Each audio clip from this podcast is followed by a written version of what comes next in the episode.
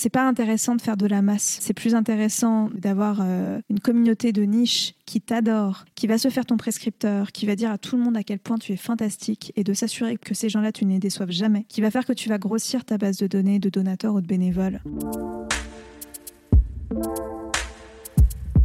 Tu es le nouveau Rockefeller, un philanthrope.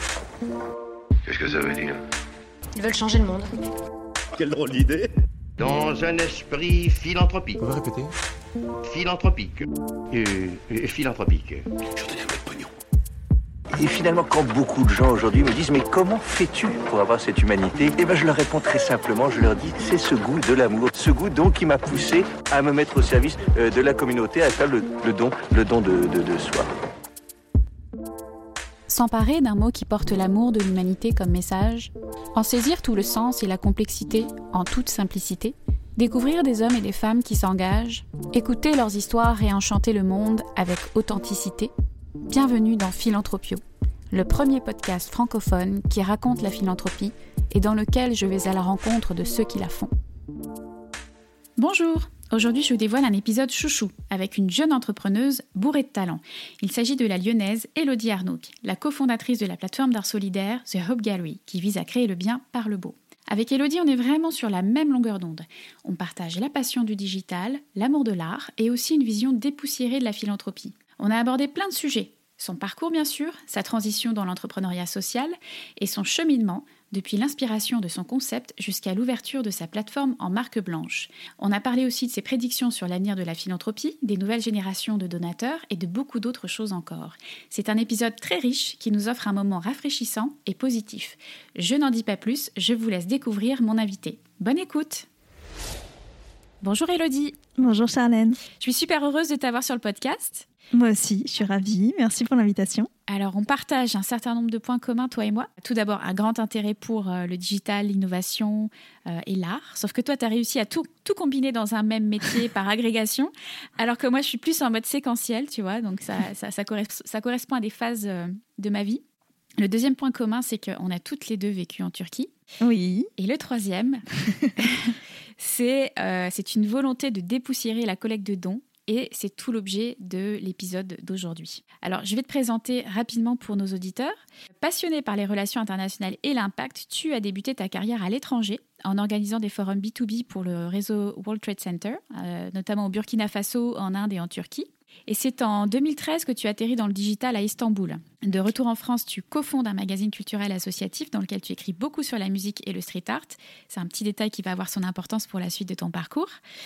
Et euh, tu accompagnes par la suite des artistes dans le développement de leur carrière et gères les projets numériques de plusieurs institutions culturelles françaises. En 2018, tu imagines et cofondes la plateforme d'art solidaire The Hope Gallery, que tu développes en marque blanche en 2021 sous le nom Fundraising pour lever du fun et des fonds. Et plus récemment, tu as monté le projet associatif je fais ma BA.com qui est un quiz en ligne permettant aux habitants de Lyon, euh, où tu résides, euh, de mieux cibler leur envie d'agir pour la communauté. On va commencer par euh, élaborer un petit peu sur qui tu es, ton parcours. Euh, très tôt, euh, tu, as eu l'appel du large, puisqu'à 15 ans, tu es parti un an en échange aux États-Unis avec le Rotary International. Et très tôt, tu vis tes premières aventures solidaires, puisque dès le lycée, tu participes à un projet de développement durable au Burkina Faso. Tu te destinais à une carrière dans les organisations internationales et les ONG, après l'obtention d'un master en relations internationales. Et pourtant, il n'en fut rien. Alors, qu'est-ce qui t'a fait changer d'idée? Déjà, bravo pour le, euh, travail biographique. Euh, ça faisait longtemps que j'avais pas entendu parler de mon, année d'échange et de mon expérience au Burkina. Qu'est-ce qui m'a fait changer d'idée euh, Mon master, en fait? Moi, j'ai fait un, master 2, je travaillais déjà. À l'époque, j'ai fait à distance. Euh, j'étais en poste au World Trade Center de Bombay. En fait, j'étais en relations internationales, mais j'avais une grosse spécialité, notamment sur l'économie politique internationale. Et donc, on, regardait l'influence de la politique dans l'économie et, et le rôle en fait de tous ces biais et la politique au final c'est bien plus large des, des biais sociaux euh, culturels qui peuvent euh, influer dans les relations économiques. À force de travailler sur le sujet des OI et des ONG alors, je, réfléchissais beaucoup quand même à rejoindre euh, des très grosses ONG, mais euh, du côté des OI, il y a une part de moi qui euh, avait déjà, peut-être parce que j'étais déjà en poste, qui avait déjà un besoin d'un peu d'immédiateté et de pouvoir mesurer le résultat de mes actions assez vite. Il faut savoir que dans certaines institutions, par exemple, on, on, travaille sur un système de consensus, donc tout le monde doit être d'accord pour prendre une décision. Cet accord, il peut mettre très longtemps à venir, parfois des années. Moi, je, je pensais qu'à l'époque, pour, pour, plein de raisons. Je pense que j'avais un peu trop d'empathie ou peut-être que j'étais encore un peu jeune. Euh, mais je me disais que j'aurais du mal à vivre euh, et à faire mon, mon, boulot en me disant que le temps que les choses avancent et que les, la hiérarchie euh, remonte et que des gens se mettent d'accord, plein de monde allait mourir en toute impunité. Euh, de faim, d'eau, de peu importe, en attendant qu'on, alors que des solutions auraient été matériellement un peu là.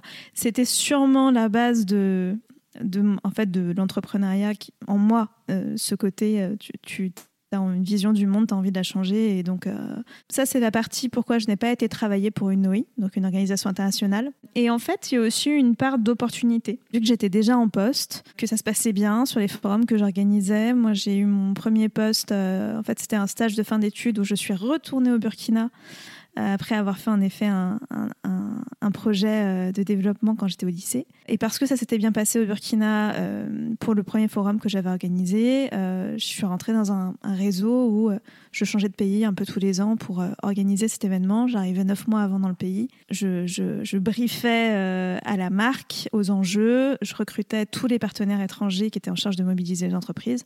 Et puis, je, je, je aussi la, la communauté sur place des bénévoles qu'on recrutait pour l'événement. Et en fait, ça m'a bien plu. Et ce qui fait que pendant, vu que j'ai commencé ma carrière là-dedans et que derrière on m'a beaucoup sollicité, j'ai changé de pays un peu tous les ans pour organiser cet événement un peu partout. Euh, c'était vraiment un effet aussi d'opportunité. Je me suis dit, je, je, viendrai aux ONG plus tard. Pour l'instant, en tout cas, ça me plaît. Et il faut le savoir aussi, le World Trade Center, c'est une association. C'est certes euh, la promotion du commerce extérieur et des relations internationales, mais c'est des organisations qui sont non-profit euh, de base.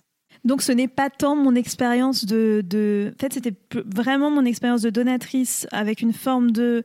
Tout comme j'aurais été incapable de faire de la recherche, parce que me dire que je cherche un vaccin ou une solution pendant des années et que peut-être que le progrès que je ferais était minime, euh, au fond, je pense que j'ai été trop...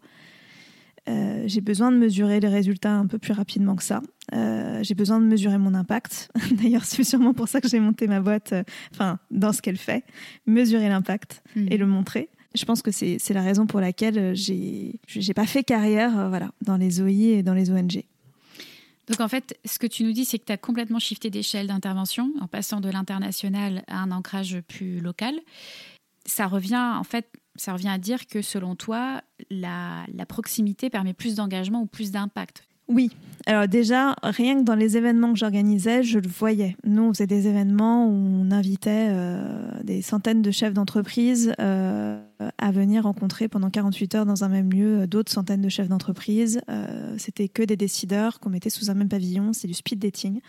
Toutes les 30 minutes, ils avaient un nouveau rendez-vous d'affaires multisectoriel et on, mesurait en fait euh, le, le, moi je voyais tous les jours à quel point le fait de se faire rencontrer les gens et de créer de la proximité, de créer du lien, ça permettait d'avoir beaucoup plus de résultats que euh, des choses plus plus macro, moins moins précises. Et en fait, quand j'ai arrêté de travailler à l'étranger et puis dans tous les cas après dans les projets que j'ai fait par la suite, euh, même si j'ai toujours travaillé avec l'étranger, ça m'a toujours semblé assez intéressant et plus fort en effet de de sortir un peu de même ce qu'on t'apprend euh, quand tu fais de quand on faisait de l'écho il, y a, il y a 15 ans, je ne sais pas si on le dit encore aujourd'hui en cours, mais de ce côté, euh, de sortir de, de l'apanage de la mondialisation, on veut imposer un modèle à tous, et au contraire revenir dans un truc qui est euh, dans quelque chose de beaucoup plus personnalisé et de plus précis, et qui s'adapte aussi à tous les biais dont je parlais un peu plus tôt, aux facteurs culturels, aux facteurs sociologiques, aux facteurs humains, de comment tu, tu adaptes quoi que tu fasses ton modèle à, des personnes et à tes utilisateurs qui ne, sont, qui ne sont pas les mêmes dès que tu changes,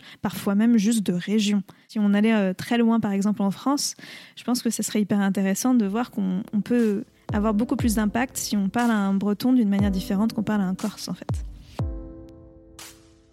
Par la suite, euh, tu as, fait tes premières armes dans le digital, assez fortuitement d'ailleurs, hein, puisque c'était, tu souhaitais euh, rester euh, en Turquie, t'établir à, Istanbul. Donc tu, as saisi l'opportunité de, travailler en agence. Qu'est-ce qui t'a plu dans ce domaine? J'ai toujours aimé le digital. Moi, je, fais partie de cette dernière génération qui a grandi avec un ordinateur, dans le sens où j'ai connu la vie sans et j'ai connu les premiers ordinateurs, les premières disquettes, le premier 56K, enfin Très tôt, j'ai fait partie de, de ces personnes qui passaient leur temps sur des ordis aussi écrire des fanfictions euh, sur Harry Potter qu'à euh, aller sur des forums et passer des nuits entières sur IRC. Donc euh, vraiment, j'ai grandi euh, dans le digital. Donc j'avais une sensibilité établie, ça c'est certain. Même quand je travaillais pour les World Trade Center, la solution qu'on utilisait pour faire du matchmaking, c'était une solution un peu tech. C'était une innovation, elle n'existait pas ailleurs. Donc j'appréciais, moi, cet outil un peu différent. Et puis, part de mon job, c'était aussi de former des gens à utiliser cet outil. Et donc l'expertise, je dirais qu'elle s'est forgée, alors un peu en agence. Moi, la première agence dans laquelle je suis rentrée, euh, Deep, quand je travaillais à Istanbul, c'était une agence de com vraiment au sens large. Je faisais autant du digital que des relations de presse pour l'Institut français, que euh, du... euh, Du print. Du packaging. Ouais, du print, complètement. Et le digital pur jus, dans le sens où je ne fais que du digital, du numérique euh, et de l'identité de marque, mais la spécialité, c'est pas du tout de faire du packaging.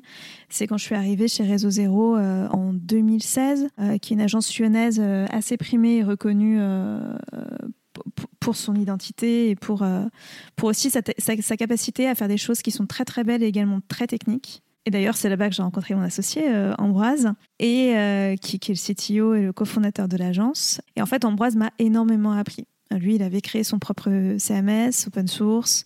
Il faisait partie d'une très grosse communauté open source. On, a, on était dans une veille permanente de, de ce qui se passait, parce que le but pour nous, c'était de sortir des sites qui, dans 10 ans, n'auraient pas de technique, ou peu. Donc, comment toujours choisir les meilleurs technos? Et donc l'expertise, bah, je l'ai appris euh, un peu comme ce que fait 42. Je l'ai appris en mode projet. en fait, à force de travailler sur des projets de clients, euh, j'apprenais des décisions qu'on prenait. Je, je- me faisais briefer auprès de mes développeurs pour voir comment est-ce qu'ils euh, ils envisageaient euh, la solution technique qu'on allait apporter ou la solution digitale ou le- le côté DA. Puis après, c'est un œil qu'on exerce. Tu vois, moi, quand je suis arrivée dans le monde des agences, j'avais un goût et une appétence pour le design mais il y avait clairement des choses que je trouvais jolies à l'époque qu'aujourd'hui je pourrais t'expliquer pourquoi euh, la grille elle est pas respectée, ça fonctionne pas, euh, les proportions ça va pas en termes de euh, c'est un peu ça, ça a amélioré et, et l'UX n'en parlons pas, tu vois. Et en fait, c'est ce travail, c'est un œil qu'on exerce. Donc, plus on baigne dedans et plus on est avec des gens aussi qui t'apprennent et qui sont très très bons, toujours s'entourer de gens meilleurs que soi, mieux on forge son expertise. On apprend toujours mieux par la pratique, surtout Ouais. dans le digital. On va parler à présent de ton saut dans l'entrepreneuriat social. Euh, Raconte-nous pourquoi et comment tu as transitionné dans le secteur. Alors j'étais en agence, donc chez Réseau Zéro, j'étais en poste. euh, et depuis que j'étais rentrée en France, comme tu l'as dit, moi j'ai toujours eu plusieurs casquettes. Autant quand j'étais à l'étranger, j'étais en contrat local euh, et je travaillais énormément. Parce que par exemple, un contrat de droit local en Inde, euh, c'est euh, minimum 48 heures par semaine, 6 jours sur 7. Donc ça me laissait peu de temps pour déjà avoir une vie privée, euh, encore moins avoir des loisirs.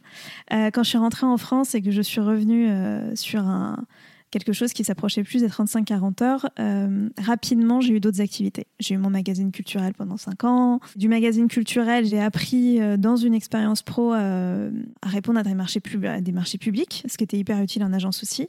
Mais du coup, mon expertise de marché public, j'avais décidé de l'utiliser pour aussi aider des amis artistes que j'avais rencontrés au fil d'interviews ou d'articles pour le magazine à se positionner sur des projets. Parce que moi, je trouvais ça dommage qu'en fait, que ce soit le, le 1% travaux, le 1% artistique comme on l'appelle, ou n'importe quoi d'autre d'appel à projet artistique, euh, que ces projets-là soient toujours attribués à des, personnes qui ont la capacité de parler de leur art, alors qu'il y a énormément d'artistes qui n'ont pas forcément les clés pour euh, parler de ce qu'ils font et pour euh, autant leur travail est merveilleux et mérite d'être vu. Ou alors ont ce qu'on appelle en France une phobie administrative.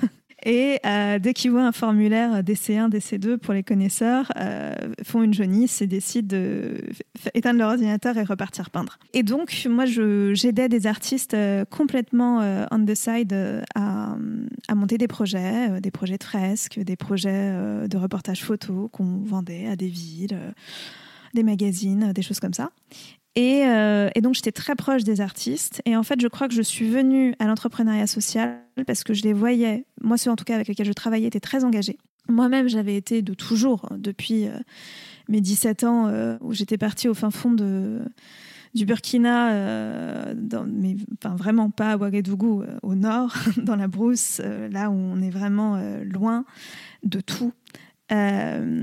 Et où j'étais revenue avec vraiment transformée. J'étais très engagée de plein de niveaux, mais mon expérience à cette époque, euh, c'était du bénévolat ponctuel, c'était un coup de main, c'était un peu de maraude, c'était des dons, euh, mensuel euh, par prélèvement. Mais moi, je voyais mes, mes artistes être très sollicités. Ils recevaient pour certains plusieurs mails par semaine pour offrir des œuvres, pour euh, des ventes aux enchères, des galas, faire un visuel pour représenter l'association. Et en fait, ils me disaient, mais moi, si je réponds à tout le monde, j'ai même plus la capacité de peindre, de vendre mes toiles et d'en vivre. J'aimerais pouvoir aider, je suis quelqu'un d'assez engagé, mais en plus, euh, et là, il y avait un vrai pain du côté des artistes disait, pour certains, quand je donne une œuvre, euh, déjà, c'est à peine si j'ai compris à quoi ça allait servir, la- ce que faisait l'assaut, à quoi va servir l'argent. Donc, alors, des fois, je donne qu'aux grosses parce qu'au moins, c'est précis. Sauf que derrière, bon, bah, j'envoie mon œuvre. Si elle n'est pas partie aux enchères, bah, des fois, même, je dois même payer moi-même pour la récupérer, payer les frais de transport. Ou alors, parfois, je ne paye pas, mais elle revient, elle est abîmée. Euh, enfin, le, processus, et puis personne n'a mis en avant le fait que j'ai participé. Le processus, n'était pas hyper chouette. Euh, et moi, je pense que le, ce, ce- ce saut dans l'entrepreneuriat social, en fait, un peu comme tu le disais, il a eu lieu parce que j'ai trouvé une manière de faire coïncider tout ce qui me passionnait. Euh, le digital et donc l'innovation, et cette capacité de créer du lien avec des gens où qu'ils soient dans le monde, euh, avec des points communs qui ne sont pas que la proximité géographique. Parfois, c'est la proximité de valeurs, c'est la proximité de, de, de- culture, de peu importe. Euh, l'art, parce que je pense qu'on inspire beaucoup par le beau et que on, on raconte d'autres histoires, on change les narratifs avec l'art. Et c'est hyper important de ne pas faire que du, du pathos avec des images. euh, et puis l'impact, en fait, euh, de euh, comment est-ce qu'on mélange tout ça pour avoir un impact un peu plus grand, qui résonne et qui, qui fait un espèce de, d'effet ricochet. Alors là, tu m'amènes à, la transition avec le projet The Hop Gallery. Est-ce que tu peux nous parler de, de la genèse et du concept de ce projet qui découle directement de ce que tu viens de nous dire finalement? En fait, la suite logique de ça, c'était que j'ai commencé par voir le pain, euh, donc la douleur, euh, l'irritant chez mes, copains artistes, de ne pas pouvoir s'engager plus ou de pouvoir le faire mieux. À côté de ça, nous, euh, on avait monté un, truc chez Réseau Zéro à mon époque, qui était les petits déjeuners créatifs. C'était un, on, on avait instauré ça pour garder l'équipe un peu inspirée, inspirante. Moi, part de, de mon job à l'agence, je, dirigeais les projets et les clients, c'était euh, de suivre le ROI, de suivre le CA et de voir quand est-ce qu'on était rentable. Et en fait, euh, moi, ce que je faisais, c'était, mais en accord avec euh, bien sûr les fondateurs, c'était que quand euh, on avait atteint le point dans l'année où je disais, OK, c'est bon les gars, là, concrètement, si on a de bosser demain, on a couvert nos charges jusqu'à la fin de l'année. Donc en fait, tout ce qu'on fait à partir de maintenant, c'est du bonus. Et ben, c'était pour nous un go sur deux choses. La première, c'était n'accepter que des projets qu'on aimait euh, à fond, sur lesquels on savait qu'on allait se faire plaisir. Et la deuxième, euh, c'était qu'on pouvait se permettre de prendre un peu de temps off et de refuser des projets clients pour euh, faire des side projects. Donc des projets à nous, on n'a pas de commanditaire et on peut euh, faire ce qu'on veut, euh, artistiquement parlant, en termes de design, en termes de contenu, en termes de, de dev, on, on- on fait tous les choix euh, qu'on a envie, donc c'est une vraie respiration créative. Et donc on était à un moment où on allait chercher notre prochain side project, celui sur lequel on allait bosser un peu au fil de l'eau. Et on avait envie de faire quelque chose de très artistique parce que nous, plus de la moitié des clients de l'agence, euh, c'était euh, des, personnes des industries créatives et culturelles. Et lors d'un brainstorm, tout bêtement, euh, moi je réfléchissais artiste et je me demandais comment est-ce qu'on pourrait digitaliser l'expérience de la galerie pour montrer le travail des artistes. Et c'est là que, en fait, un peu inspiré par la Million Dollar Homepage, qui était un projet début des années 2000 euh, qui a permis à son fondateur de gagner beaucoup d'argent en vendant des pixels d'une page web. Euh, je me suis dit, mais en fait, ça serait super si au lieu de montrer des œuvres, on les révélait, donc on les cachait, et que le public était invité à les dévoiler. Et que pour les dévoiler, en fait, il ferait des dons, ce qui permettrait de soutenir une cause que l'artiste aura choisie.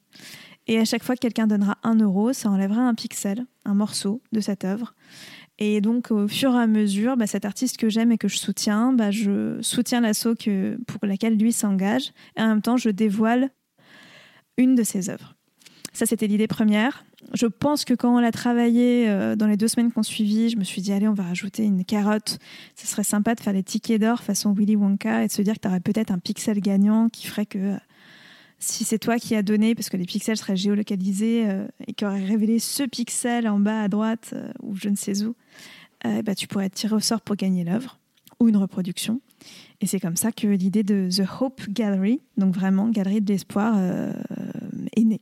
La première fois qu'on s'est rencontrés, euh, donc tu m'as parlé de ce, projet hein, euh, qui t'avait inspiré euh, l'idée, The Million Dollar Homepage, donc par Alex New, qui avait lancé ça pour financer ses études. Donc il avait vendu, en fait, il avait créé une sorte de billboard internet de 1000 pixels par 1000, par 1000 pixels.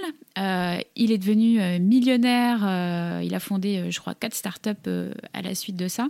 Et tu as pris un petit peu le contre-pied de ce projet-là, on va dire, euh, auquel tu trouvais trois défauts. Est-ce que tu veux bien nous en parler? Parce que j'avais trouvé ça intéressant. Euh. Bien sûr, avec plaisir. En fait, euh, ce qu'a fait Alex, qui est super, depuis, il a fondé la startup de méditation Calme.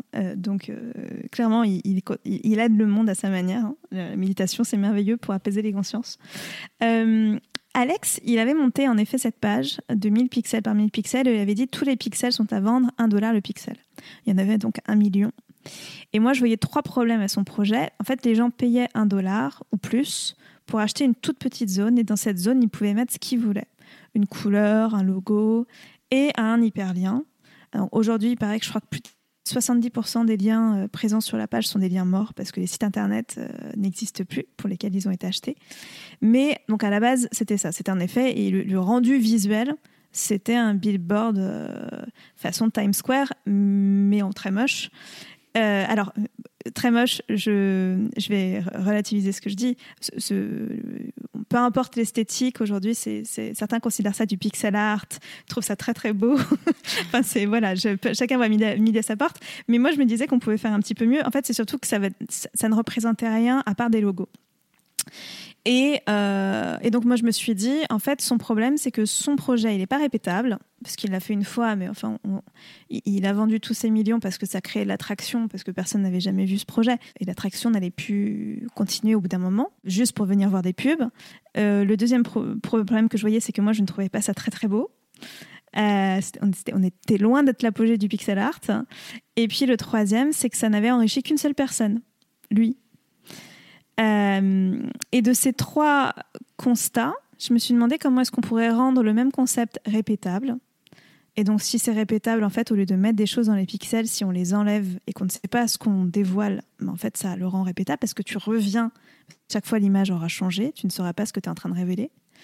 Ça pourrait être beau. Donc, la seule façon, enfin, une des meilleures façons de rendre ça beau, c'est de se dire que l'image qu'on a cachée, qu'on va dévoiler, si c'est une œuvre d'art, on a à peu près garanti qu'on euh, ne laisse pas la création euh, à l'aléatoire. Euh, on est en train de dévoiler quelque chose qui derrière est visuellement beau. Et ça pourrait être un peu plus solidaire. Et la meilleure façon de rendre ça solidaire, c'est qu'au lieu de se dire je prends un dollar moi pour dévoiler une œuvre, et eh ben ce, ce, paiement en fait pourrait être un don. Et si à chaque fois que je donne un euro, ben cet euro c'est un don pour une association, euh, à chaque fois que je change d'image, et eh ben, j'en finance une nouvelle et donc euh, ça permet de rendre quelque chose de, solidaire extrêmement répétable. Euh, je le disais un petit peu en introduction dans ta, ta présentation que ton ambition première, c'était de dépoussiérer la collecte de fonds. Donc c'était un terme quand même assez fort qui renvoie finalement à quelque chose d'assez désuet. Qu'est-ce qui t'a amené à ce constat? Est-ce que c'est ton expérience de donatrice? C'est mon expérience d'humain. Euh, non, il y, en a plusieurs. Euh, alors moi, le premier truc qui me choquait beaucoup, euh, vous l'avez pas au Canada, mais alors chez nous, c'est, ah, ça, c'est une très grande différence culturelle Canada-France. Je me souviens quand j'étais à Montréal, ça, m'avait choqué à quel point l'expérience était différente.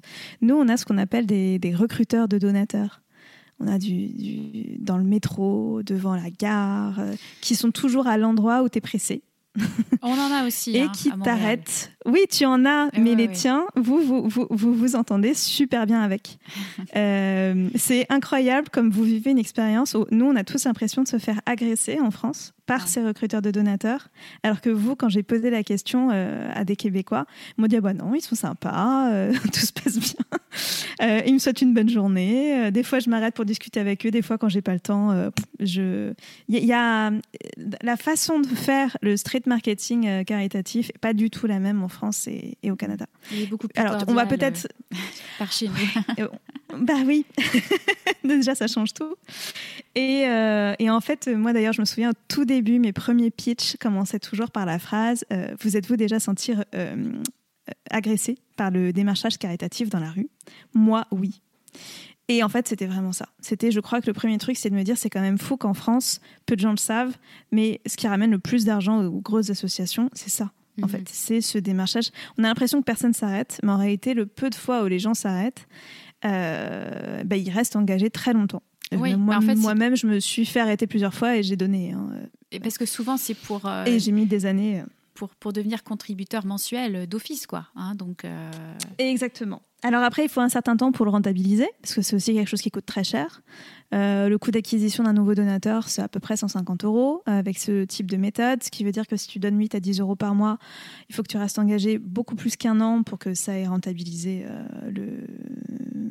ta signature. Donc si tu restes engagé juste 3 mois, en réalité, on a fait plus perdre de l'argent à l'assaut que quelqu'un d'autre, parce que c'est des gens qui sont payés, qui sont aussi commissionnés au fait qu'on signe euh, pour devenir donateur. Euh, donc c'est- un vrai job de, commercial, mais pour représenter des assos, pour représenter du, de l'intérêt général. Et, moi, je trouve, en fait, j'ai rien contre le commercial qui représente l'intérêt général. Ce qui me pose plus problème, c'est que les gens se sentent agressés par ce truc. Et qu'au final, je voyais déjà aussi une différence dans les discours. Tu parles avec, tu, prends un verre avec des copains, tu, tu parles avec des gens d'engagement, d'association. Il y a une tr- très forte euh, désillusion liée à l'intérêt général. Peut-être aussi que c'est lié par les médias qui sont très anxiogènes, mais on a l'impression en gros que le monde va mal, que c'est un puissant fin, que quoi que tu fasses, ça ne change rien. Et moi, je voulais dépoussiérer la Connect de Don pour, pour ces deux raisons-là. La première, c'était que je voulais remontrer aux gens que, en fait, que si, quand on s'engage et quand on est des milliers à le faire, en fait, ça change quelque chose et ça change tous les jours. Il faut juste parler des petites victoires euh, et, mesurer voilà, son impact, euh, mesurer ce qui avance. La deuxième raison, c'était aussi que je trouvais qu'on avait un schéma un peu narratif, en particulier en France et en Europe, qui est assez lié à notre histoire, hein, hyper euh, judéo-chrétienne, où on est dans un format qui est très, et le mot est, juste, caritatif. On donne, je, donne parce que j'ai les moyens de donner. Le fort aide le faible, le, riche aide le pauvre. Enfin, il y a vraiment une notion. on, cultive un peu ce syndrome du sauveur. Euh, et les nouvelles générations ne se retrouvent pas dans ce truc du sauveur. Parce que déjà, ils, je pense qu'ils ne savent pas comment sauver le monde. Euh, et je, euh, moi, je trouve que nos générations sont beaucoup plus dans quelque chose qui s'approche plus de la solidarité que du caritatif. Et la solidarité, cette différence, c'est je donne parce que je- je- je- j'ai envie de donner. Pas parce que j'en ai plus les moyens qu'autre chose. Je donne avec mes moyens, je donne avec le, temps que j'ai, je donne avec mon argent. Mais je ne donne pas parce que je suis fort ou parce que je veux sauver quelqu'un. Je donne parce que je suis un être humain. Et que j'ai de l'empathie pour la personne en face de moi. L'empathie ou la cause. Pour la personne ou la cause.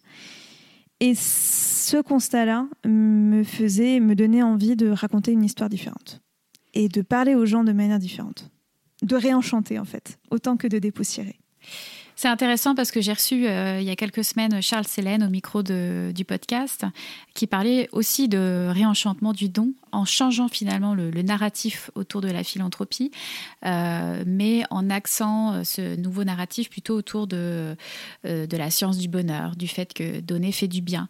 Et toi, tu as décidé de l'axer à travers le beau finalement, une certaine forme d'esthétisme, donc faire le bien par le beau. Donc c'est intéressant ces deux approches, mais le fond, sur le fond, vous dites sensiblement la même chose qui est finalement essentiel, changer le narratif autour de, de la philanthropie et de l'engagement pour donner envie euh, aux gens euh, d'être euh, donateurs, quoi. J'allais te demander quelle image tu avais de la philanthropie avant de te lancer sur le marché de la collecte digitale. Tu y as un petit peu répondu, mais bon, si tu devais attribuer des, adjectifs à l'image que tu avais de la philanthropie avant. Je dois être très honnête. Mais oui, bah oui. Je vais te donner une image. Euh, J'allais te dire quelque chose d'un peu métaphorique, comme une vieille dame. Euh, je, te, je, te, dirais une mamie qui se plaint beaucoup. Je ne vais même pas aller dans une vieille dame. C'est enfin, vraiment, euh, c'est une image, c'est devait être personnifié. C'est une mamie qui se plaint, euh, qui va te dire que c'est mieux de son temps, que les jeunes n'ont rien compris, euh, qu'elle a plein de problèmes, qui va se plaindre de la météo autant que de son arthrose, enfin voilà, et tu sais pas quoi faire pour l'aider, et tu as l'impression que en fait, même si tu lui résous un problème, elle en a euh, 100 autres, alors bon, euh, c'est un bruit de fond, quoi. C'était, un peu l'image que j'avais de la philanthropie. Un- un- une espèce de montagne insolvable euh, de problèmes qui sont beaucoup plus grands que moi et sur lesquels, à mon échelle, je ne peux rien. Euh, je, je- je n'y peux rien. Alors justement, de quel, changement, de, de quel changement de paradigme le monde associatif a besoin selon toi? Au singulier ou au pluriel d'ailleurs hein. Plusieurs. Euh, je pense qu'on a un- le premier sujet, et tu l'apportes dé- déjà très bien toi dans ton podcast, c'est aussi un sujet de communication. Comment est-ce qu'on parle aux gens de ce qu'on fait? Le ton même qu'on emploie, hein. vraiment un truc très basique comme le copywriting, je trouve ça très important. Parce que il s'agit pas d'appauvrir les discours, mais si on parle aux gens, et c'est un biais en fait, c'est normal. Euh, on a beaucoup d'associations qui ont l'habitude de, euh, par exemple, demander de présenter leur action à des institutions, à des grandes entreprises, à des banquiers, à des, choses très institu- institutionnalisées, pardon, et qui, quand elles parlent au grand public, pour faire un espèce de gage de sérieux, on a l'impression qu'elles sont en train de remplir un dossier de subvention. Et donc, dans le concret, elles pourraient te parler pendant 10 minutes, t'as toujours pas compris ce qu'elles font, en fait. Elles vont te dire, euh, je sais pas, je lutte contre la grande précarité. Ok. Et en fait, dans- mais même, même ce mot, c'est quoi la grande précarité c'est dans le concret. C- Ça consiste en quoi? Et c'est quoi cette Ouais. lutte? Et qu'est-ce que tu fais en fait? C'est quoi tes journées? Qu'est-ce que tu as mis en place? Parle-moi de tes actions. Euh, donc il y a vraiment un, un- côté com qui est de... euh, rien que l'âge des donateurs est en train de shifter. Euh, Aujourd'hui, le donateur moyen, enfin en tout cas le donateur majoritaire en France, il a plus de 70 ans, il paye par chèque. Il est en train de vieillir.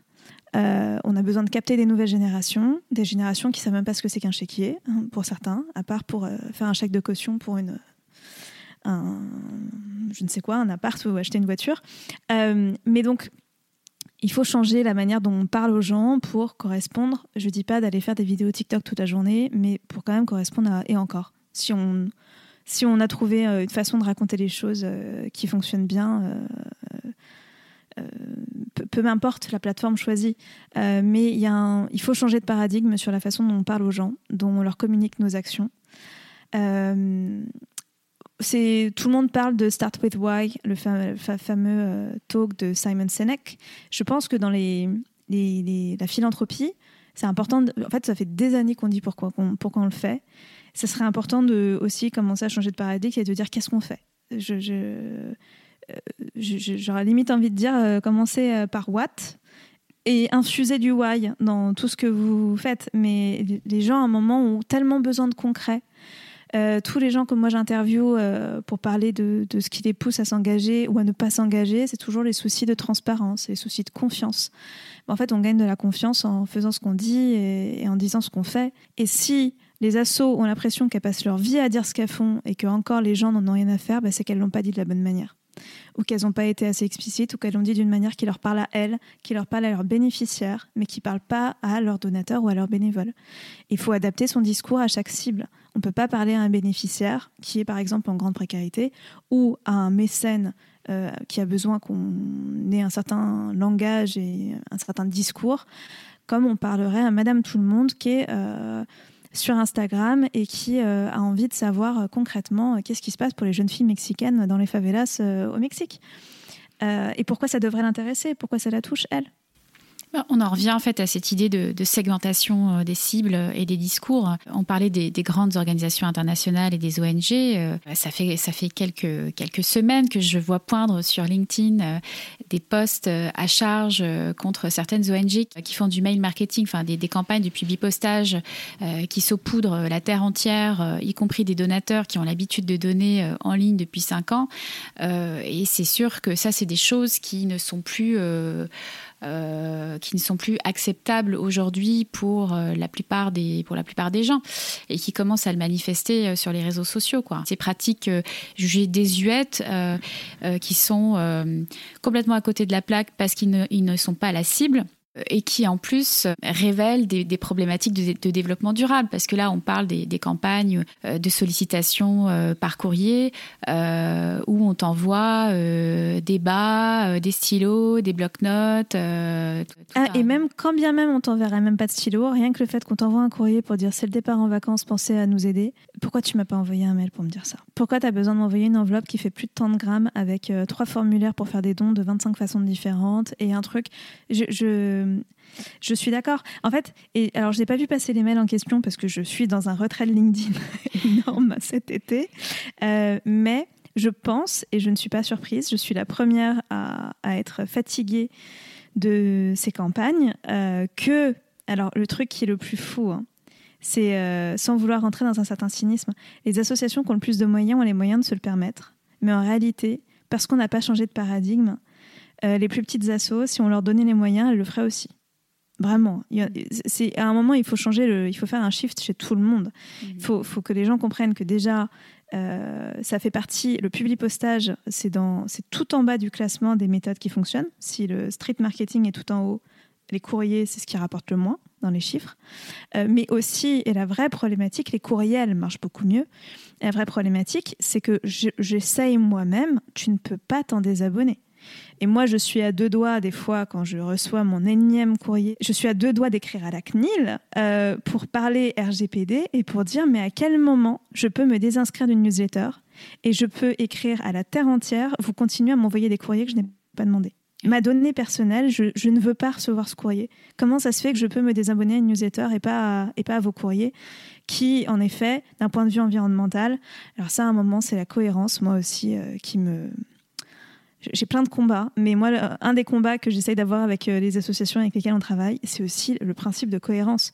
Tu luttes contre la grande précarité, tu peux pas faire un, désastre environnemental en chemin pour le faire. À un moment, c'est comme euh, la tech for good. C'est super de faire des plateformes pour aider à recycler ou autre, mais réfléchis à ton empreinte écologique et ton empreinte digitale, parce que ce serait quand même dommage de, de, de, de tourner sur 28 serveurs et d'utiliser des ressources pas possibles et de créer de la pollution numérique sous l'étendard de solutionner un, problème de gaspillage alimentaire, par exemple. Enfin, je n'ai pas d'exemple en tête, je dis ça comme ça. Il n'y a aucun exemple, euh, personne ciblée euh, dans mon exemple. Mais il y a une cohérence à avoir. Et en effet, le public postage, c'est un enfer. Euh, ça fait partie des paradigmes, ça fait partie en effet de la diversification des canaux. Si les associations interrogeaient un peu plus sur donateurs et faisaient un peu plus de recherche UX pour savoir pourquoi les gens donnent, euh, pourquoi les gens deviennent bénévoles, euh, pourquoi quand ils arrêtent de donner, ils ne, ne donnent plus, qu'est-ce qui fait qu'un jour on arrête, comment est-ce qu'on peut garder des bonnes relations avec eux, même s'ils arrêtent aussi par exemple d'être bénévoles. Tout ça c'est un vrai sujet, mais si on parlait un peu plus à ces donateurs en leur posant les vraies questions, je pense qu'on trouverait des bonnes réponses.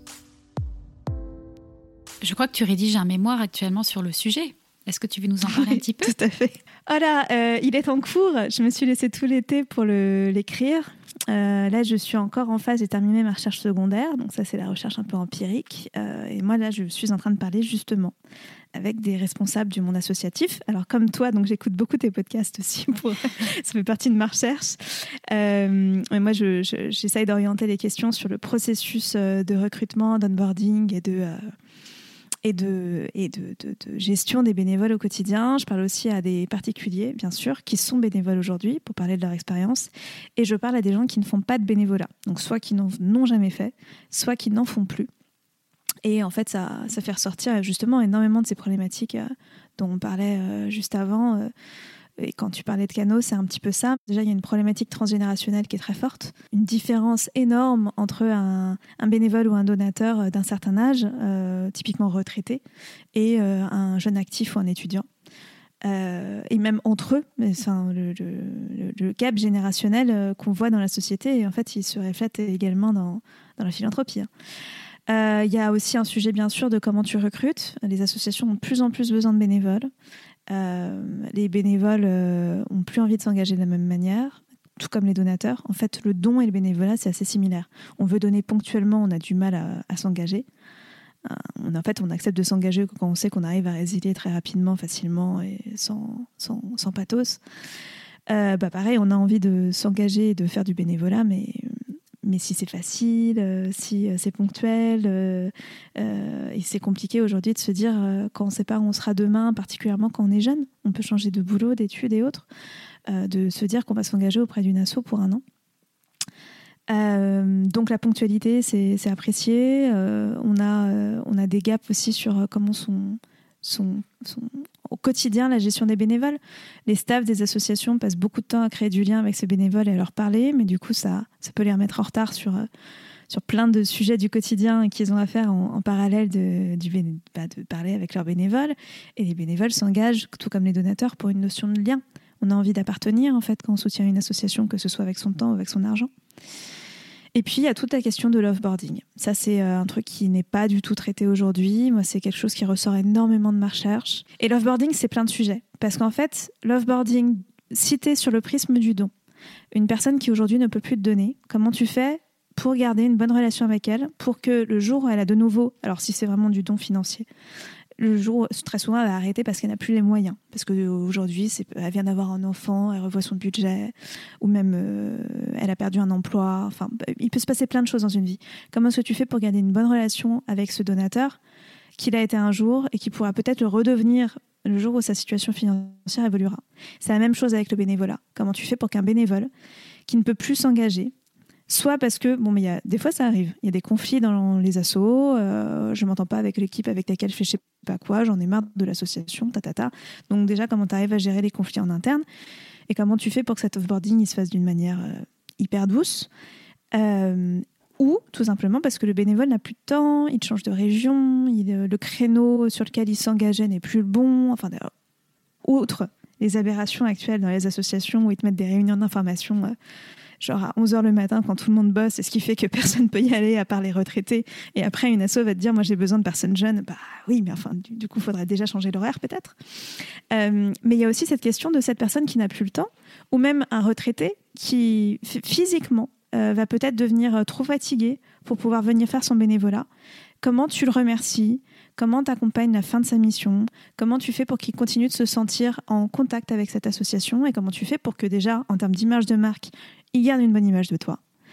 Euh, exactement comme nous quand on collecte sur notre plateforme, comment tu fais pour que la fin d'une opération, euh, bah, les gens, euh, tu leur dises à quoi a servi leur argent, ce qu'on a réussi à financer avec, factuellement, combien de personnes on a aidé, combien de choses on a acheté, qu'est-ce que, que, va être la suite dans le temps, euh, quelles sont les nouvelles de l'artiste, enfin tout ce qu'on nous on fait avec notre plateforme, c'est hyper important aussi que les associations le fassent pour garder un lien, parce que ce bénévole qui s'en va ou ce donateur qui s'en va, ça peut être quelqu'un qui va dire beaucoup de bien de l'association ou au contraire beaucoup de mal par la suite.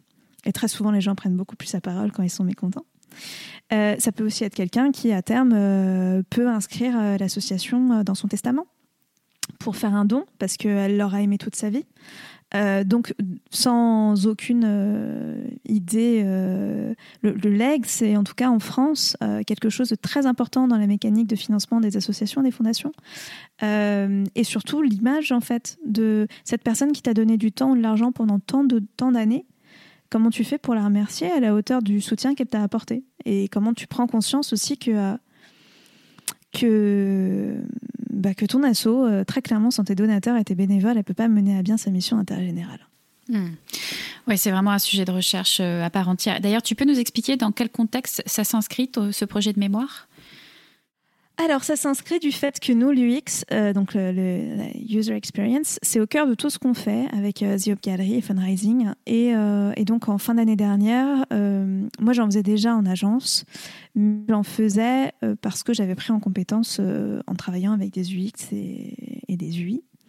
mais j'avais envie de réellement me spécialiser dessus pour qu'on garde toujours l'utilisateur au cœur de ce qu'on fait, de nos développements, de nos projets et, euh, et qu'on ait surtout des, bonnes méthodes euh, pour rebondir si à un moment dans notre recherche UX ou dans le fait qu'on lance un nouveau truc et qu'on soit un peu bloqué, savoir euh, comment itérer et comment, comment se, se, débloquer ou accompagner.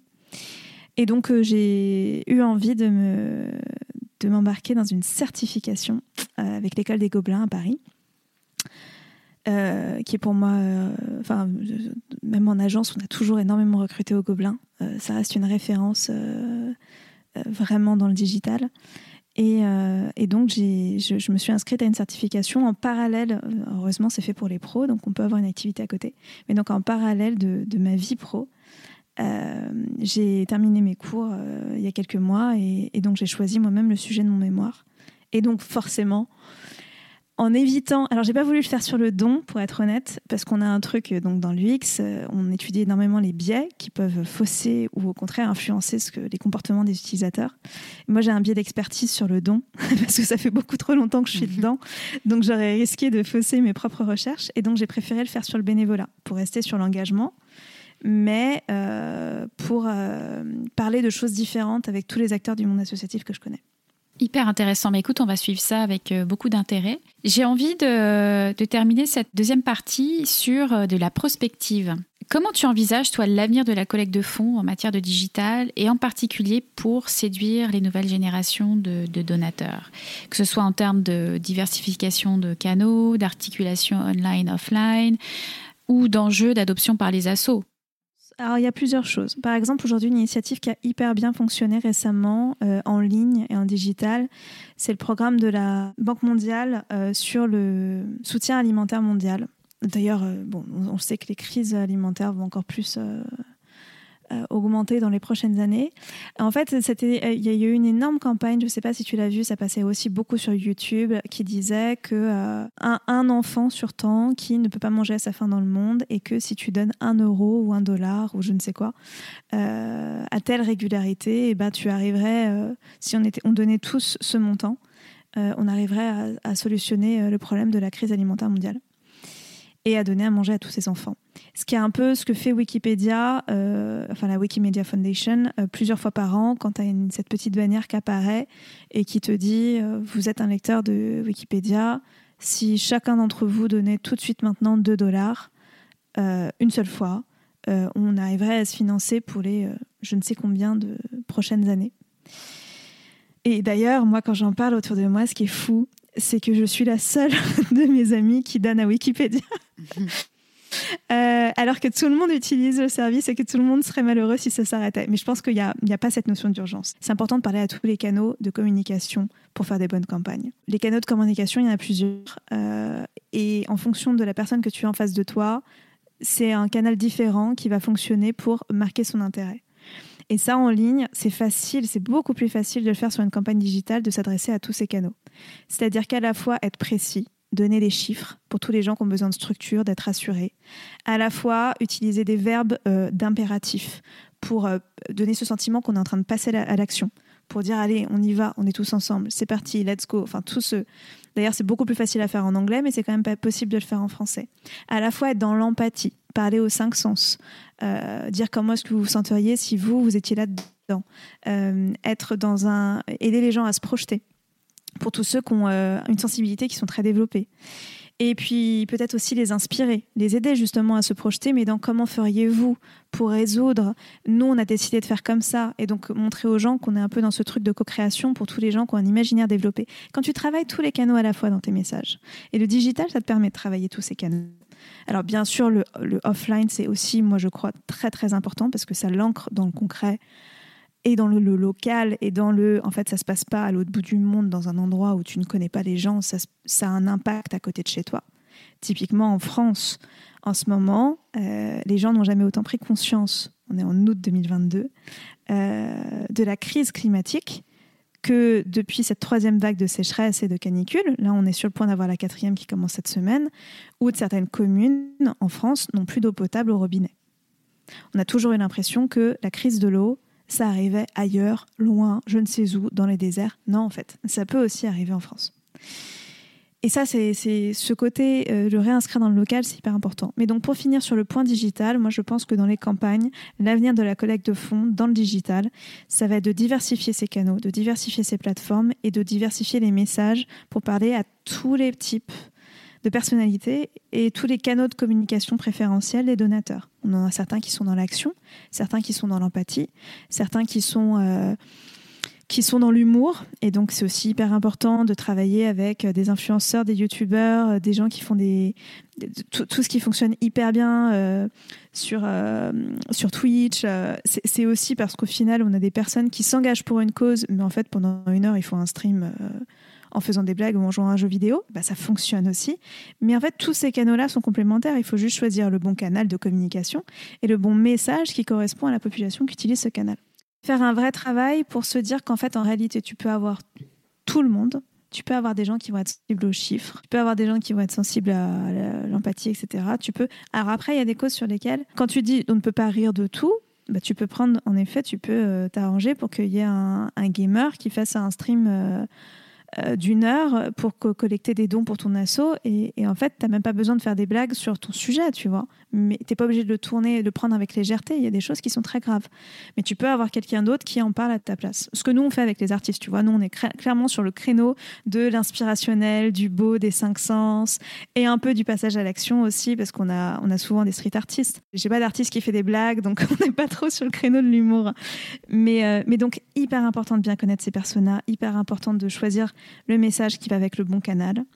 Et donc, parce que quand tu connais tes personas, tu le sais, ça va aussi un peu avec un mix de d'âge. Si toi, tu es sur un sujet qui va toucher en priorité les parents, parce que par exemple tu traites de l'enfance et les gens qui sont capables de se projeter sur un sujet lié à l'enfance, c'est très souvent les parents, les grands-parents, enfin les, personnes un peu plus âgées. Tu vas aussi euh, choisir tes canaux différemment. Si tu vas faire de l'offline, tu vas aussi peut-être euh, bah, aller dans les hôpitaux, tu vas peut-être aller dans les maternités, tu vas peut-être aller euh, dans les crèches, tu vas peut-être aussi les capter à l'école il y a plein, plein, plein de parents qui euh, font leur première brique de bénévolat avec des enfants, leurs enfants, quand leurs enfants ramènent une liste de conserves qu'il faut aller acheter euh, pour aider je ne sais qui ou, euh, qui. Et, ça compte aussi, tu vois, tout ça. Il y a vraiment un enjeu de persona. Et je pense que les assos, le vrai enjeu qu'elles vont avoir, c'est pas intéressant de faire de la masse. C'est plus intéressant d'avoir une communauté de niche qui t'adore, qui va se faire ton prescripteur, qui va dire à tout le monde à quel point tu es fantastique et de s'assurer pour que ces gens, que ces gens-là, tu ne les déçoives jamais, qui va faire que tu vas grossir ta base de données de donateurs ou de bénévoles. Et tu auras des gens qui seront très fidèles et qui auront une super expérience et qui auront l'impression de construire le terrain et les résultats avec toi. Pas forcément l'association, mais au moins les résultats.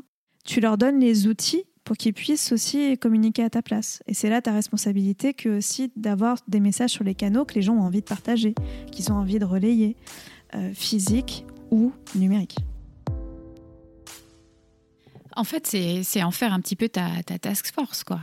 C'est un, peu sur le modèle de Time for the Planet, qui, qui n'est pas une association, hein, qui est une société en commandite d'ailleurs, et euh, euh, les gens font souvent la, confusion. Mais ils sont tellement présents dans, sur les plateformes et dans l'esprit des gens que leur nom euh, est cité assez naturellement, et eux, ils ont, ils ont bâti toute, toute leur stratégie là-dessus, finalement. Ils ont réussi à faire de chaque actionnaire, chaque associé, des ambassadeurs du projet bah, C'est normal parce qu'au final, en donnant des parts du projet, et c'est là-dedans qu'ils euh, sont. Euh, d'ailleurs, c'est un projet lyonnais.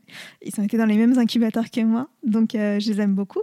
mais Time for the Planet, en, se créant en société et en donnant à tout le monde la possibilité d'être actionnaire, déjà, c'est pas dit dans ta vie que tu pourrais être actionnaire de, de grand chose, tu vois. Enfin, tu peux acheter des actions en bourse, mais tu te sens actionnaire à côté de, millions de personnes que tu ne connaîtras jamais. Elle a déjà créé ce sentiment de proximité entre les actionnaires. Euh, tu as une possibilité de reconnaissance. Tu portes les couleurs, tu portes les valeurs. Donc ça, c'est un, challenge qui a été très bien réussi.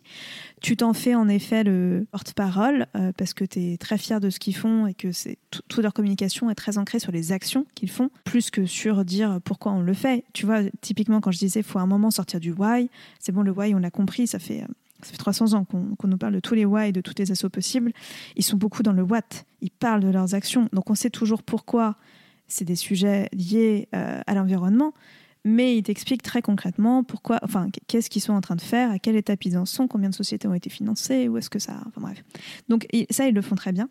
Et en effet, il y a ce, cette appropriation où euh, tu as un peu l'impression que c'est ton projet euh, qui te demandent, euh, entre guillemets, euh, très peu de temps, ou en tout cas le temps que tu as envie d'y donner. Parce qu'il y a des gens qui sont assesseurs pour Time for the Planet, qui vont évaluer les projets, mais il y en a d'autres qui n'auront juste pris des parts et c'est déjà très bien et qui auront donné un peu d'argent. Bah, entre guillemets, c'est un bon exemple à donner aux, aux, associations aujourd'hui. si on accepte d'accompagner toutes les formes et toutes les envies d'agir à nos côtés et qu'on laisse les gens prendre possession de notre sujet, euh, à leur mesure. personne euh, ne, commence à dévier le discours de Time for the Planet. Pour le coup, ça c'est très. C'est clair pour tout le monde et tout le monde en parle très bien et personne ne s'est approprié le projet en disant c'est le mien ou quoi que ce soit. Mais c'est vraiment cette notion de comment, euh, comment on fait de cette cause la mienne. Je vais te donner un exemple. Moi, il y a des années, ben, un exemple, je peux pas m'auto-interviewer pour mon mémoire, mais il y a des années, j'ai donné à une association et je m'en suis fait l'ambassadrice pendant un moment. Je vais pas citer qui je parrainais une petite fille au Sri Lanka. J'étais ravie du truc. J'avais rempli mon formulaire, j'avais choisi le pays, j'avais dit qu'en priorité, alors le Sri Lanka, ça me touchait beaucoup parce que moi j'ai travaillé en Inde euh, et que c'était un pays euh, un peu comme le, Népal euh, qui, qui, qui m'attire et que je n'ai pas encore eu l'occasion de visiter peut-être un jour, je ne sais pas, mais euh, que j'avais envie de soutenir. Euh, j'avais spécifié en plus, c'était possible, enfin le, niveau d'aide était génial, que je préférais, euh, si possible, parrainer une petite fille, parce que c'était important pour moi d'avoir une action sur, sur l'éducation au féminin de part aussi mes expériences en pays en voie de développement, je sais que l'éducation des petites filles, c'est un peu moins vu comme une priorité culturellement. Et ça se passait hyper bien. Euh, j'étais matchée avec Sandali, elle était super. Elle m'envoyait des coloriages, je lui envoyais des photos de ma maison, du chat, de... je, lui, je lui demandais quels, étaient les bouquins qu'elle lisait. Enfin, c'était euh, comme ma nièce avant que j'ai eu des neveux. Et on avait une super relation. Et un jour, du jour au lendemain, j'ai reçu un courrier d'association qui me disait, très froidement, par la poste en plus, ce fameux public postage, qui me disait qu'ils fermaient leur bureau au Sri Lanka, qui m'avait euh, réattribué un nouvel enfant en Thaïlande. Et il m'envoyait sa photo et il me disait Votre nouveau filleul, c'est machin. J'ai jamais vu un processus de, de, gestion des bénévoles, mais aussi pourri de ma vie. Je n'ai jamais vu ça. Je leur ai écrit je les ai incendiés, enfin, je les ai incendiés avec mes polymères. Je me dis, mais, mais vous avez aucune preuve d'humanité. J'étais matchée avec cette petite fille. Au final, ça veut dire quoi? Je peux plus jamais lui parler. Je ne sais pas ce qu'elle devient. Tous les courriers, ils étaient transmis via l'association. Donc moi, je n'avais même pas son contact, tu vois, tout devait être relire pour protéger. La notion de protection de l'enfance, elle était hyper importante. Donc tous mes courriers étaient relus avant de lui transmettre et étaient aussi traduits par euh, sa tante ou quelqu'un de l'association pour que parce qu'elle parlait pas encore très bien anglais. Donc ça voulait dire que du jour au lendemain, je perdais contact avec elle. Je savais pas ce qu'elle devenait.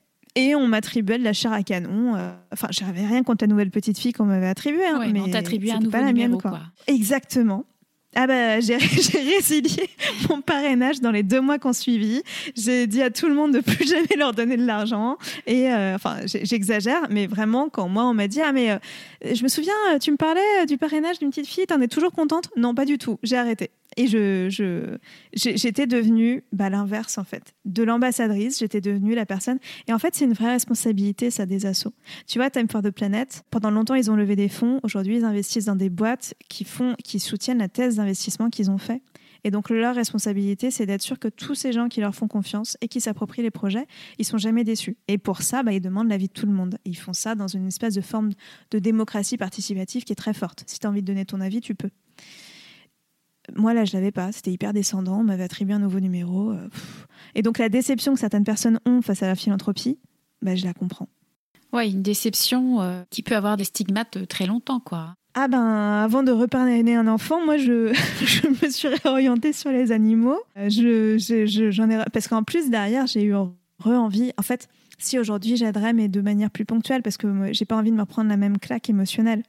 Euh, je vais aider euh, le Secours Pop en période de vacances pour euh, aller faire visiter un musée à un, enfant, tu vois. Je vais faire des, des, plus petites choses comme ça. Mais de là à reprendre, parce qu'en plus, moi, ce parrainage-là, j'ai commencé, j'étais étudiante. J'avais pas un rond. Mhm. Mais parce qu'il y avait un lien tellement fort émotionnellement en me disant je suis en train d'aider une petite fille ça, m'empêchait, même quand des fois je devais, j'étais un peu ricrac à la fin du mois, de d'arrêter de donner de l'argent mm. parce que je me disais mais t'imagines, c'est un peu comme si mon argent allait directement à cette petite fille. C'est pas vraiment le cas, mais vu que je la sponsorise, je peux pas arrêter mon sponsoring. Ça va à un humain, donc je me débrouille comme je veux, euh, mais je je peux pas l'arrêter. pour conclure euh, sur euh, l'importance du, du, digital dans, dans, le milieu associatif, ça ressemblerait à quoi pour toi l'excellence numérique d'un OSBL Si tu devais résumer en quelques mots. Peut-être Time for the Planet.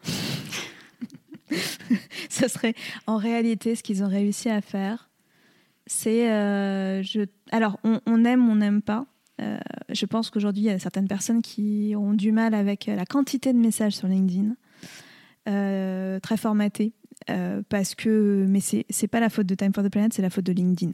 Là, on est euh, en train de se faire crouler dessus par les copywriters euh, et les gens qui nous font du public postage sur LinkedIn. Voilà, nous parler de tout et de rien juste pour l'algorithme. mais vraiment, je trouve que Time for the Planet maîtrise les canaux, maîtrise la transparence, maîtrise l'impact. Et ils ont monté des process numériquement, enfin digitalement, qui fonctionnent hyper bien à une très grande échelle. Oui, c'est hyper bien huilé. Hein. Moi-même, en tant qu'associé, mm. euh, bah, je reçois toutes les communications, c'est pré-mâché. Euh, il y a des templates disponibles sur des, euh, des Dropbox ou des Drive. Enfin, c'est en deux temps, trois mouvements, tu te joins à la communauté pour faire écho au message et supporter la mission, quoi. C'est ça. Et tu vois, sur les templates, je rajouterais un truc qui peut sembler basique, mais en fait, certaines associations vont envoyer des templates. Elles vont dire partager euh, notre visuel, notre flyer, notre je ne sais quoi, euh, euh, et associer tel message. Et après, elles s'étonnent que certaines personnes ne le font pas. Donc parfois ça marche, parfois ça ne marche pas. ce que fait Time for the Planet qu'ils font bien, c'est qu'ils te donnent des templates écrits, ils te donnent des templates aussi de visuels à partager avec, ils t'encouragent à le faire, mais il n'y a rien de forcé. Et en fait, très souvent, dans la communication de SBL, il y a certaines personnes qui adoreraient communiquer dessus, mais elles veulent être libres de la façon dont elles, formulent leur message. Elles veulent avoir les chiffres pour pouvoir dire ce qui s'est passé, elles veulent parler de leur expérience perso, elles veulent euh, parfois avoir un visuel, parfois euh, mettre une image à elles qu'elles trouvent montre bien ce qu'elles ont fait pour leur bénévolat. C'est important de laisser cette liberté aux gens. de ne pas imposer un message trop formaté tout le temps, partout, à tout le monde. Euh, moi, par exemple, je, suis membre de certaines assos qui m'ont souvent sollicité pour changer ma photo LinkedIn, euh, mettre aux couleurs de je ne sais quoi et mettre un bandeau de. Et en fait, c'est horrible, mais j'ai passé tellement de temps en agence, en particulier chez Réseau Zéro, où le sens du beau est ultra élevé et où derrière, tu as vraiment du mal avec les trucs pas très esthétiques qui fait que quand bien même j'adore l'assaut de tout mon cœur, je n'arrive pas à mettre ma tête au milieu d'un template moche. Et c'est pas parce que j'adore ma tête, c'est je peux pas euh, poster sur mon. En plus, moi, je suis dans l'art. Hein, euh, poster un visuel euh, de, de, de, fait avec qui, qui est pas calé, avec des couleurs hyper criantes et et, une police illisible, même pas accessible pour un daltonien, tu vois. Enfin, je donc non, mais je, je tire le trait, mais c'est aussi hyper important d'avoir ce genre de communication digitale qui est hyper huilée, où on donne des clés aux gens et on les laisse s'en saisir. Alors Elodie, on va parler à présent euh, de fundraising, euh, donc euh, la plateforme que tu as lancée en 2021 avec tes associés. C'est la pandémie qui t'a forcé à revoir ton positionnement et à pivoter, comme on dit dans le langage de l'entrepreneuriat. Raconte-nous un petit peu le cheminement qui t'a conduite à créer Fundraising, qui est donc la plateforme en marque blanche de The Hope Gallery. Alors, euh, en effet, pendant le confinement, nous, on s'était lancé, on s'est créé en juillet 2019, mais le temps d'avoir nos autorisations légales d'exercer, parce qu'on est une intermédiaire en financement participatif, ça nécessite plein d'autorisations pour plein de choses. On a vraiment débuté notre activité en novembre 2019 et on s'est pris la crise Covid euh, quatre mois plus tard. Euh, et, en fait, en pleine crise Covid, euh, donc on avait euh, quelques collectes quand même qui ont eu lieu, mais on a eu aussi énormément de demandes de gens qui disaient mais est-ce que je peux faire une collecte même si j'ai pas d'œuvre d'art, ou est-ce que je peux le faire avec un artiste, mais moi ça serait juste pour animer euh, mes salariés euh, sur euh, des enjeux d'engagement de je ne sais quoi avec un artiste engagé, mais donc je ne veux pas demander de l'argent à mes salariés, ou, ou même juste, je voudrais, révéler une image, par exemple mesurer un objectif, faire un challenge de mobilité durable, de choses comme ça. Mais, mais l'idée, ce ne serait pas d'avoir à chaque fois un artiste, une asso. Et The Hope Gallery, c'était vraiment asso plus artiste. Et on s'est dit que en fait, ça méritait d'avoir un autre nom.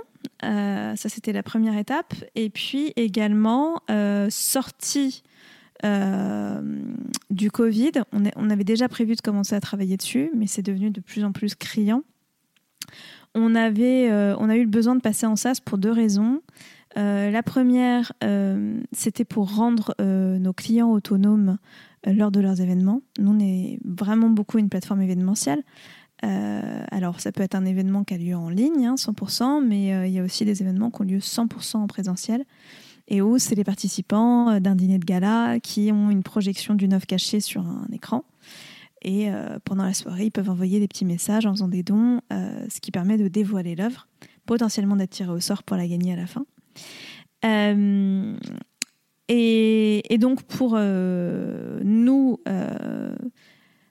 rendre nos, nos, nos, soit nos clients euh, agences qui organisent des événements, soit euh, nos clients assos autonomes pour toute cette partie tirage. Alors, ils étaient déjà un peu autonomes pour la partie tirage au sort, mais on voulait vraiment les rendre autonomes sur toute la plateforme pouvoir euh, rajouter, c'était une demande qu'on avait eu énormément, pouvoir rajouter des paiements collectés en direct, type euh, chèque euh, ou promesse de don sur virement, mais on veut quand même les, enregistrer dans la plateforme, et ben, du coup on a rendu ça possible. Et tout ça, ça nécessitait d'avoir une interface utilisateur pour qu'ils puissent se connecter à leur propre compte, accéder à leurs œuvres. Pareil, si c'était une agence qui en fait avait, ou même une asso qui avait plusieurs collectes en même temps, plusieurs opérations, plusieurs plusieurs euh, événements à la fois et donc euh, plusieurs mini-sites. Euh, l'idée, c'était pouvoir d'accéder à ce site, de voir, d'avoir ta liste des participants que tu peux télécharger à tout moment, de pouvoir en rajouter, de pouvoir manuellement, de pouvoir les tirer au sort, de pouvoir terminer ton opération, même dévoiler ton, ton image en un clic. Donc il y avait une volonté de de rendre nos clients hyper autonomes. Et euh, la deuxième volonté, c'était aussi que la crise Covid, nous, une des difficultés qu'on a eues, c'était qu'au début, on était un peu comme une plateforme de service euh, quand on s'est lancé. Euh, nous, on a, dans les quatre premiers mois de notre activité, on avait signé à peu près 75 000 euros de chiffre d'affaires sur des très gros, peu, peu d'événements, mais des très gros montants, parce que c'était énormément de, de dev sur mesure, de trucs hyper intéressants, enfin, autant du de l'artistique euh, que, euh, que mais du déclenchement par euh, l'engagement, par je pédale sur un vélo, par connecter, par plein de choses. Et, donc c'était des très grandes opérations et le Covid a rebattu les cartes beaucoup du marketing au sens large, des budgets des entreprises et des achats en particulier. Et euh, nous, les retours qu'on a eus des fondations, des associations avec lesquelles on travaillait, euh, de, donc de tous ces événements, déjà nous, tout notre chiffre d'affaires, bien sûr, a été annulé en une semaine, euh, enfin reporté à une date ultérieure pour l'interrogation, mais il y a eu beaucoup d'événements pour le coup qui n'ont jamais eu lieu. Et en fait, quand on parlait avec toutes les personnes qui s'occupaient de la communication, euh, du recrutement donateur, euh, de, des relations mécènes ou du marketing au sens large, parce qu'on avait même des clients entreprises qui voulaient faire des, événements un peu solidaires dans leurs entreprises, nous disaient euh, j'adore votre truc, mais clairement moi, mes budgets c'est plus les mêmes, donc je peux pas me permettre de dépenser des gros montants pour des opérations coup de poing. En fait, la stratégie de la boîte maintenant, c'est de faire plein de petits trucs et et entre guillemets de ne pas mettre tous nos yeux dans le même panier et de faire plein de petites opérations qui auront peut-être moins d'impact euh, ou en tout cas qui sont sur lesquelles elles sont moins marketées, moins sur mesure, avec nos couleurs, nos logos, nos mochas, enfin tout de partout, mais où aussi on met moins de budget. Et en fait, la seule manière de mettre moins de budget pour nous, c'est de passer moins de temps à faire du sur-mesure pour les clients, donc à paramétrer les couleurs, les logos et tout, tout, tout, et donc de passer au SaaS. Et c'est comme ça que pendant la crise Covid, ça a vraiment accéléré notre roadmap. Nous, au tout début Covid, on était encore à se demander si on allait être une plateforme B2C ou une plateforme B2B. Et en fait, pendant le Covid, on a mis l'accent sur le développement et, et fin 2020, euh, on a terminé notre constat. 2021, on, a travaillé pour euh, le dev SaaS de la plateforme. Et quel bilan tu fais suite à la mise en marché de cette mécanique d'engagement? Alors, le bilan, c'est qu'au final, euh, alors il y en a plusieurs. C'est qu'on peut trouver plein d'utilisations à notre plateforme grâce au SaaS euh, qu'on n'aurait jamais imaginé avant. Des utilisations, par exemple, en galerie d'art, où il y a des galeries. Euh, en fait, il y a 70 à 80% des gens qui rentrent dans une galerie qui ne vont rien acheter et qui ne vont pas te laisser leurs coordonnées. Et donc, on s'est vu travailler avec des galeries qui, en fait, voulaient utiliser notre plateforme pour offrir des œuvres, un peu en mode concours, tirage au sort, mais aux gens qui venaient et surtout qui acceptaient de laisser leur mail. Donc, de faire de la collecte de mails et non plus la collecte de dons, mais qui permettait derrière aux galeries de, de, de, de mieux connaître aussi, eux, leurs potentiels collectionneurs. Ça nous a permis un peu de nous, diversifier et c'était important euh, parce qu'en fait, on avait deux orientations possibles pour nous. Et pour le coup. Dieu sait que j'ai discuté avec euh, beaucoup de monde euh, dans, la plateforme, dans le don, dans la collecte. Et, euh, et j'adore mes pairs et c'est hyper intéressant. D'ailleurs, même pendant le Covid, on se parlait beaucoup entre nous. Soit tu as l'option de devenir un service euh, pur, pur, pur philanthropie, un peu comme un Hello Asso ou un Asso Connect. Et donc là, le, but de ta plateforme, c'est de développer énormément de services qui vont être utiles aux associations et aux fondations qui vont t'utiliser. Donc des services pro. Donc de, si je prends une démarche UX, c'est de me dire que mon utilisateur, c'est l'association et comment je peux lui faire pour lui faciliter la vie. La gestion de ses bénévoles, la gestion de ses collectes, l'animation de ses événements, etc. Soit l'orientation, c'est de te dire que, et moi, nous, c'était un peu plus ça, c'est que nous, ce qu'on voulait, c'était réenchanter les expériences des utilisateurs finaux et de se dire qu'on allait pousser les gens à s'engager avec leur argent ou avec euh, la signature d'une pétition, avec un mail ou peu importe, euh, s'engager, comment dire, de, pa- de passer d'un d'être un consommateur passif à être un humain actif euh, face à une fondation, une association ou même une, marque, parce que bah, tu, tu as très bien dit, il y a même des entreprises comme Time for the Planet qui ne sont pas des assos. Et de te dire donc du coup que toi, ta spécialité, ce n'est pas de développer des outils pour les assos, c'est de créer des expériences pour des end-users. Et nous, ça a été un peu le, le, le, le- constat qu'on a fait. Vu que dès le début, on s'était senti très B2C, on avait quand même un truc de se dire, euh, on est B2B2C. On- on- donc ce constat, c'était de se dire, en fait, la plateforme, elle est appréciée, mais il y a soit des assos qui nous demandent de développer d'autres trucs pour les aider, donc d'autres outils. C'est genre, c'est super dans mon interface utilisateur, j'ai déjà toutes ces options à disposition et j'aurais aussi besoin de ça, ça, ça et ça. Est-ce que vous avez pensé à créer tel truc euh, ou module qui va m'aider moi dans ma gestion Ou alors, on avait aussi des demandes de gens qui nous disaient, alors c'est super, mais moi je voudrais utiliser un autre template qui va créer euh, des choses. En fait, on va créer des, des, shapes euh, de manière participative. Et en fait, plus les gens vont participer, plus genre ça va faire battre un cœur. Et nous, ça a été plutôt l'orientation qu'on a pris, qui a été de se dire pas seulement de pas de dire on fait plein de sur-mesure, mais de se dire on, on s'intéresse plus aux outils, aux end users. Et on est très clair avec les associations avec lesquelles on travaille sur le fait que quand ils nous demandent de changer un truc dans leur expérience utilisateur, sauf si c'est un bug, et bien sûr on agit hyper vite. euh, nos priorités roadmap, c'est toujours sur l'utilisateur final et comment est-ce qu'on fait pour qu'il ait encore plus envie de s'engager. Donc vous avez développé une série de templates comme euh, permettre au musée de faire de la levée de fonds pour financer euh, de nouvelles acquisitions euh, ou de la restauration d'œuvres d'art, remercier des donateurs en inscrivant leur nom sur un mur de reconnaissance. Ça pouvait être aussi, ben, on en a parlé, l'animation d'un événement bénéfice. C'est une super, une super animation pour ça. Ou tout simplement capter des nouveaux donateurs, des primo-donateurs à travers l'expérience esthétique du don, si je puis dire. On est encore à 80% philanthropique, donc on ne s'est pas complètement détourné de notre cible euh, intérêt général, mais euh, on est un peu agnostique de qui est le client tant que l'expérience qu'il a envie de faire vivre à sa communauté, euh, c'est une expérience d'engagement. C'est ça. Et en effet, ça peut être en comment j'engage une personne qui vient visiter mon musée, visiter ma galerie, parce qu'il y a aussi beaucoup de galeries qui s'engagent pour, des, actions. Enfin, nous, on a beaucoup de galeries qui offrent des œuvres, tu vois pour euh, financer des, des OBNL ou euh, en effet euh, animer. Mais animer, ça peut se faire aussi sans œuvre d'art. C'est pour ça qu'on a créé Fundraising. Tu peux aussi animer, euh, aller capter, proposer à des supporters d'un match de foot de faire des dons pendant un événement. Des fois, voir son nom inscrit sur un mur de, de mécènes. On l'a fait pour l'IARC, l'International Agency for Research on Cancer. C'était aussi une autre façon, non pas de dévoiler une œuvre d'art, mais de de mesurer euh, sa contrepartie, de la voir visuellement et de voir euh, l'impact qu'on a sur la, la prévention euh, contre le cancer. Quelles sont les prochaines étapes pour cette plateforme, Elodie? Les prochaines étapes en ce moment, c'est un point d'interrogation pour nous. On se pose beaucoup de questions en interne. En fait, c'est des questions stratégiques, de, propres à l'âge de la boîte et à où est-ce qu'on à où on en est arrivé. On a plusieurs pistes. On a une piste. Alors là, on est arrivé un peu à un tournant. On sait qu'on a envie d'augmenter notre impact. Et donc, du coup, on est forcément obligé de changer des choses. Dès que tu veux changer d'échelle, tu dois changer quelque chose. Et on a euh, plusieurs pistes face à nous. Il y en a une qui serait de fusionner avec un de nos partenaires pour avoir une offre de service qui couvre justement tout ce que les assos nous demandent de faire, qui n'est pas notre spécialité. Et nous, du coup, on pourrait devenir la brique techno euh, d'animation d'événements bénéfices euh, d'une plateforme Mhm. autre ou d'un organisateur d'événements. Et donc, nous, nous continuons de nous concentrer sur les end users. euh, et sur le- l'expérience que tu ressens euh, dans les expériences digitales, mais en ayant toute l'offre de service à côté euh, faite par quelqu'un d'autre qui nous permet de, de couvrir tous les besoins des fondations, des associations.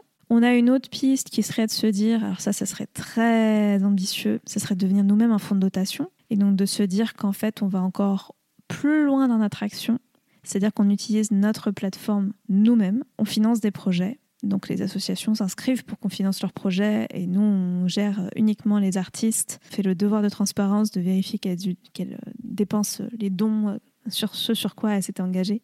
Et ça permettrait de mettre en place un truc qui, moi, je pense, est l'avenir du don en ligne. Le don unique, euh, mais à bénéficiaires multiples. C'est-à-dire de dire si, au lieu de dire tu donnes 20 dollars ou 20 euros par mois, toujours la même asso, tu pourrais donner 20 dollars ou 20 euros par mois à une fondation euh, qui sert toutes les causes d'intérêt général. Soit tu choisis tous les mois euh, à quel projet tu vas les dispatcher.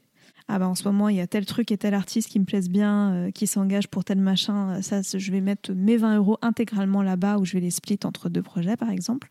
Soit tu pré-remplis les causes qui te parlent le plus en disant, ma priorité, c'est l'environnement.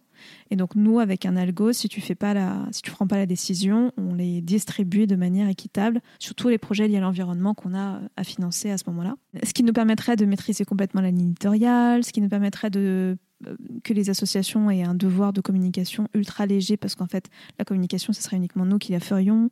Même d'organiser des événements tu vois on pourrait passer sur du full euh, en ligne ou alors des événements qu'on organise nous-mêmes mais qui sont chartés euh, Aube Galerie et non pas euh, par l'assaut.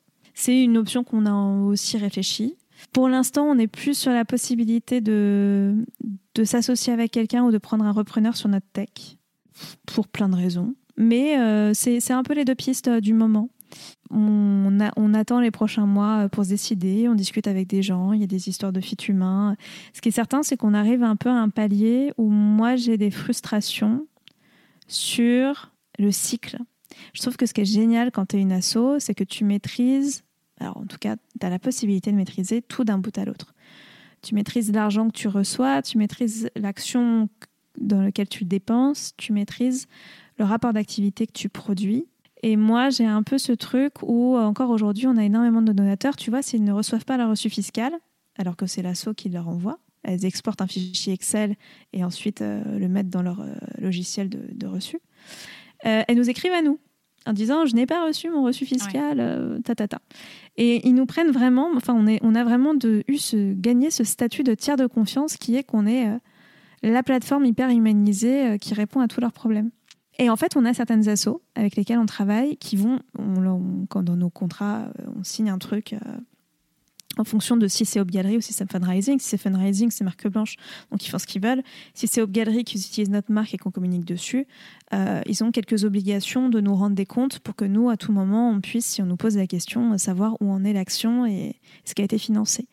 Et on a, bah, pour le coup, certaines associations qui n'ont pas du tout envie de rendre des comptes et qui, du coup, prennent juste la techno. Et on en a d'autres euh, qui nous donnent des rapports ultra détaillés. Et euh, nous, ça nous permet d'avoir un- une continuité de transparence pour les donateurs qui fait un truc incroyable. Euh, je pense par exemple à Entrepreneurs du Monde avec qui on travaille.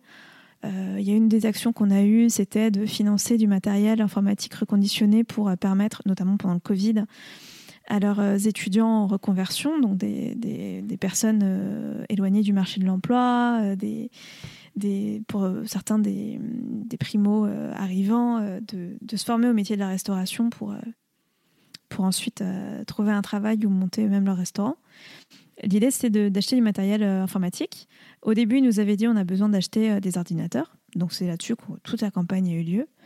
Et en fait, à la fin de la campagne, quand ils nous ont envoyé les rapports de, de combien de personnes ont pu être aidées et de tatata, avant même de nous envoyer les rapports, ils nous ont dit, avant de dépenser l'argent, écoutez, euh, on se rend compte au final qu'on aurait plus besoin d'acheter des iPads que des ordinateurs. On dit, Bon, ça, ça va, c'est quand même... Parce qu'au final, ça permet d'être plus mobile, ça leur permet de partir avec chez eux si on a besoin de leur prêter pour qu'ils continuent de travailler chez eux. Les ordinateurs, c'est lourd, c'est encombrant, c'est plus fragile. On a dit, mais bien sûr, enfin, c'est nous, ça reste euh, en cohérence avec ce qu'on a raconté aux donateurs, ça reste du matériel informatique, ça prend juste une autre forme, il n'y a pas de problème. Bah, derrière, on a pu faire la communication après sur les rapports aux donateurs dans les fins de, collecte en expliquant euh, exactement le nombre d'iPads euh, reconditionnés qui avaient été, enfin de tablettes reconditionnées qui avaient été achetées. Et les donateurs étaient ravis parce que c'est un niveau de transparence qui est rarement obtenu. Oui, c'est-à-dire qu'il vaut mieux trop communiquer que pas assez ou pas du tout. Là, en l'occurrence, je pense que la plupart des donateurs vous ont dit, bah, euh, bien sûr, euh, c'est un peu un no-brainer, entre guillemets, euh, entre un- une tablette ou un ordinateur. la finalité reste la même, c'est le support qui change, mais C'est ça. En fait, ce que tu fais quand tu fais ça, c'est que la personne soit se dit oh, mais pourquoi il m'en parle? Je m'en fiche, c'est exactement la même chose, bien sûr. Mais au fond, il sera content d'avoir été informé parce qu'il sera pas surpris. Euh, soit ils se disent oh là là, c'est cool, on me demande mon avis. Ah bah oui, en effet, je comprends, hein, c'est plus intéressant. Alors après, il faut pas aller trop loin dans le fait de demander leur avis Oui. aux gens. oui, oui. On n'était pas au stade, on allait leur conseiller nos démarques chez Back Market, tu vois. Trop communiquer, il faut pas non plus euh, être euh, invasif dans la vie des gens. Tu vois, il y a une asso en France qui s'appelle Comme les autres, qui a une newsletter qui fonctionne hyper bien parce qu'ils sont absolument pas dans l'hyper-communication. Et quand ils communiquent, ils racontent que des trucs qui vont intéresser les gens. Et c'est court et c'est précis et c'est dans la bonne humeur. Et, et, euh, et ça, ça met plein de liens pour laisser aux gens la possibilité d'aller en savoir plus sur plein de sujets. Au lieu de les mettre dans la newsletter, ils disent si vous souhaitez avoir le résumé de nos derniers euh, week-ends euh, en haute montagne, cliquez ici pour voir les photos. Mhm. Et si tu veux pas cliquer parce que tu t'en fiches, bah tu cliques pas. Mais tu as la possibilité.